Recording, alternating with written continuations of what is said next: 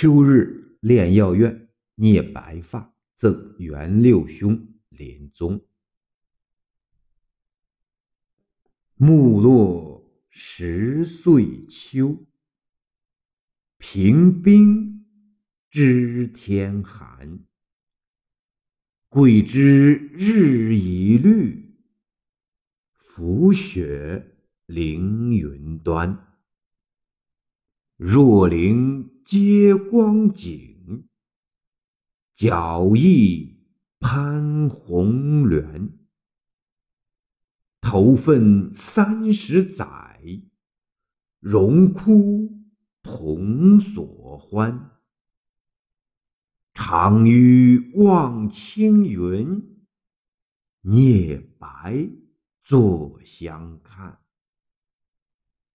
秋颜入小径，壮发雕微冠。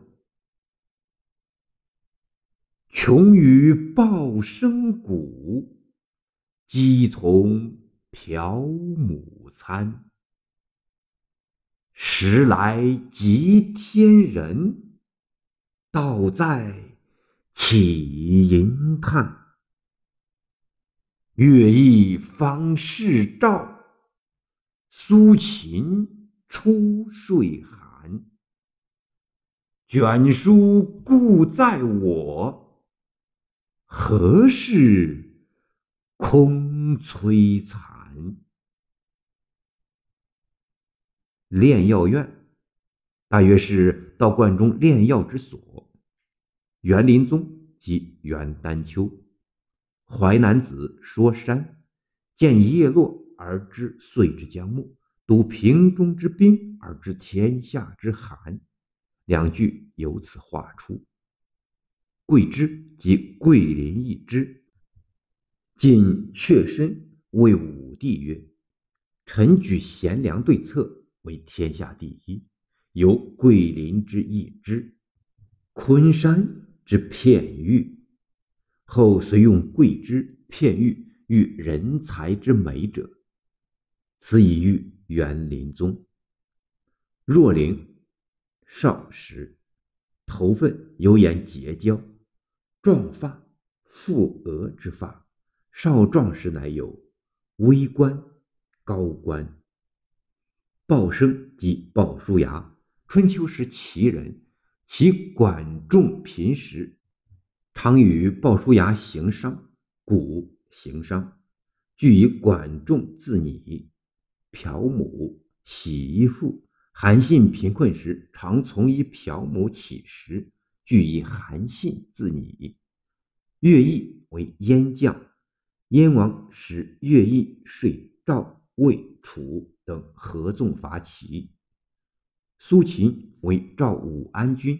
遂燕、韩、魏、齐、楚等合纵伐秦。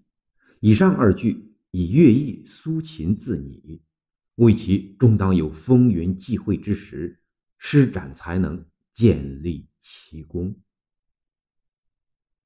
李白郊游中，元丹丘、元林宗是至关重要的人物。